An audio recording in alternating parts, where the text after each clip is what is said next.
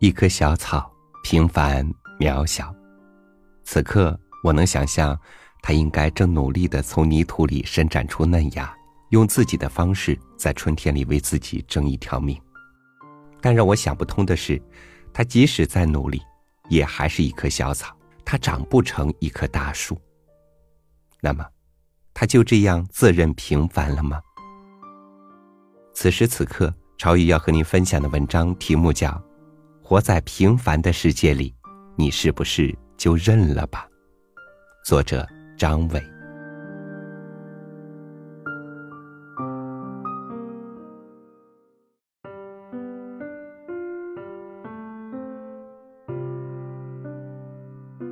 越是在不快的生活里挣扎久了，人们就越能理解一个挺无奈的道理：仅仅是最坏的事情过去了，就足以让人觉得幸福。电视剧《平凡的世界》剧终了，今天想谈的话题其实是：平凡的你，活在平凡的世界里，是不是就认了吧？《平凡的世界》原著自一九八零年代开始鼓舞了很多人，但我一直在思考这里头的矛盾之处。无论是小说还是电视剧，所展示的生活是苦的，是不如意的，是挣扎的。而且也不像许多极为浪漫的小说给出快乐结局那样，他给出的结局是未知的，是略带着迷茫的。如果总结成一句话，我会这样描述他所讲述的道理：平凡的人在平凡的世界里辛苦奋斗，只是为了继续追求平凡的活下去的权利。如果说有理想主义，那也是强行从迷茫中找到一些没有事实支撑的信念。小说结尾，少平坐上火车离开了省城，他在矿埠前下了车，抬头望了望高耸的选煤楼、雄传的干石山和黑油油的煤堆，眼里忍不住拥满了泪水。温暖的季风吹过了绿黄相间的山野，蓝天上。是太阳永恒的微笑，但是你看看那些希望，那些希望指向的，并不是多么了不起的未来。它指向的很可能只是一个平凡的未来，命运被家境、时代、灾难和自己的性格推来推去，终于有一天，一切可以重新开始了。平凡的世界是很残酷的，这句话具有双关意味。这本书的故事很残酷，有些梦想最终能实现的，这大概是所有人都愿意看到的事。但实现梦想过程的辛苦，为了实现梦想而失去的东西，使他终于实现时变得面目全非，不是滋味。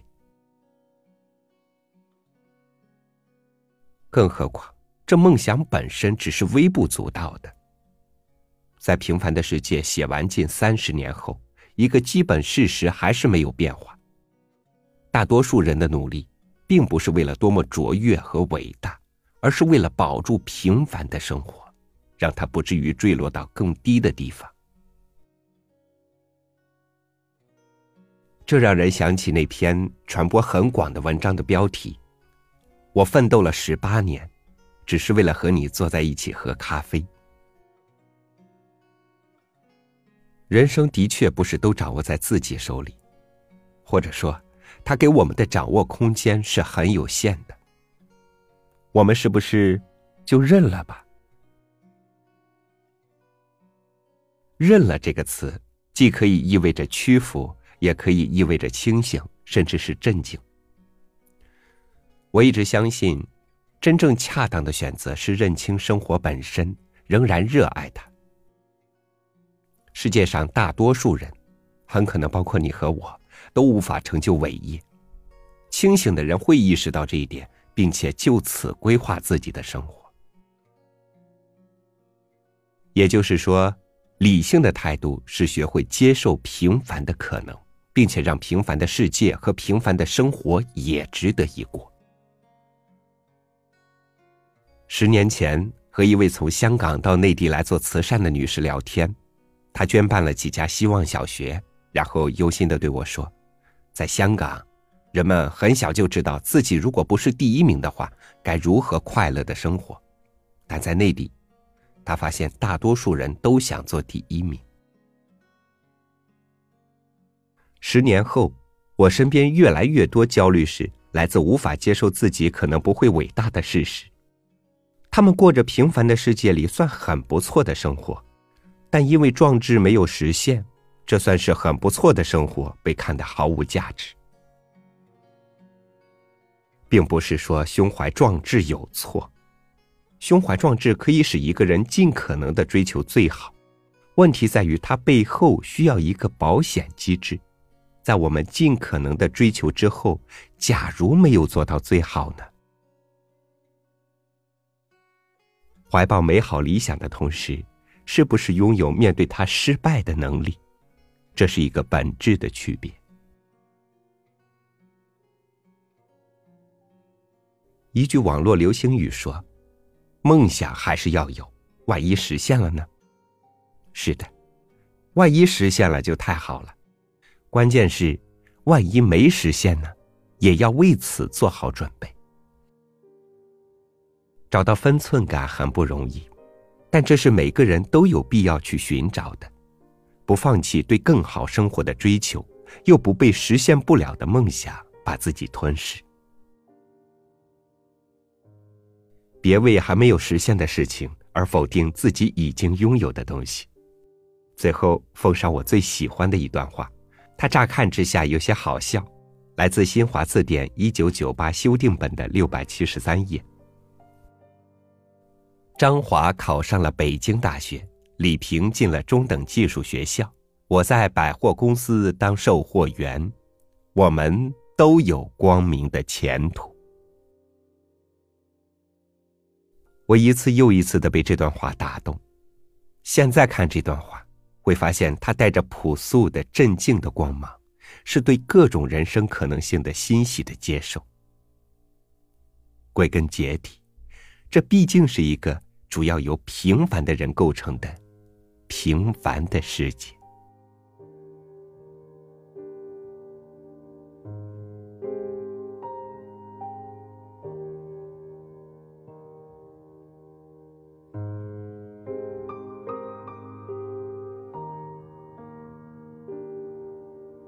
我们的周围很多人迷茫于眼前的一成不变，认为他没了新鲜感，同时也不知道自己的未来在哪里。自己的期望仿佛可以预见，却又仿佛和自己距离太远。其实，活在平凡的世界里，如果每一天都去做最努力的自己了，那即使平凡也不简单。三六五读书，超宇每天为您读书，欢迎关注微信公众号“三六五读书”，收听更多节目音频。我是超宇，明天见。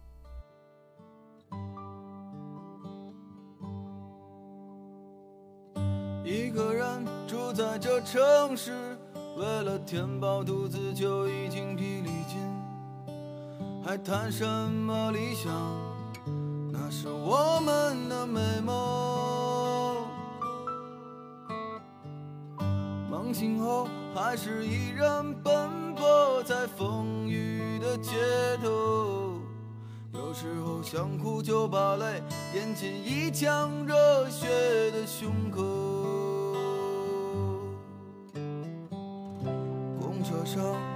睡过了车站，一路上我望着霓虹的北京，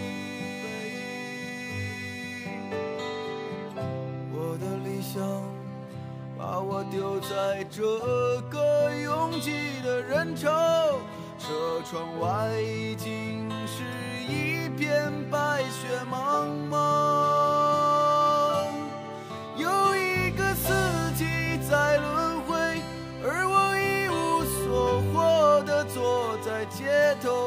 只有理想在支撑着那些麻木的血肉。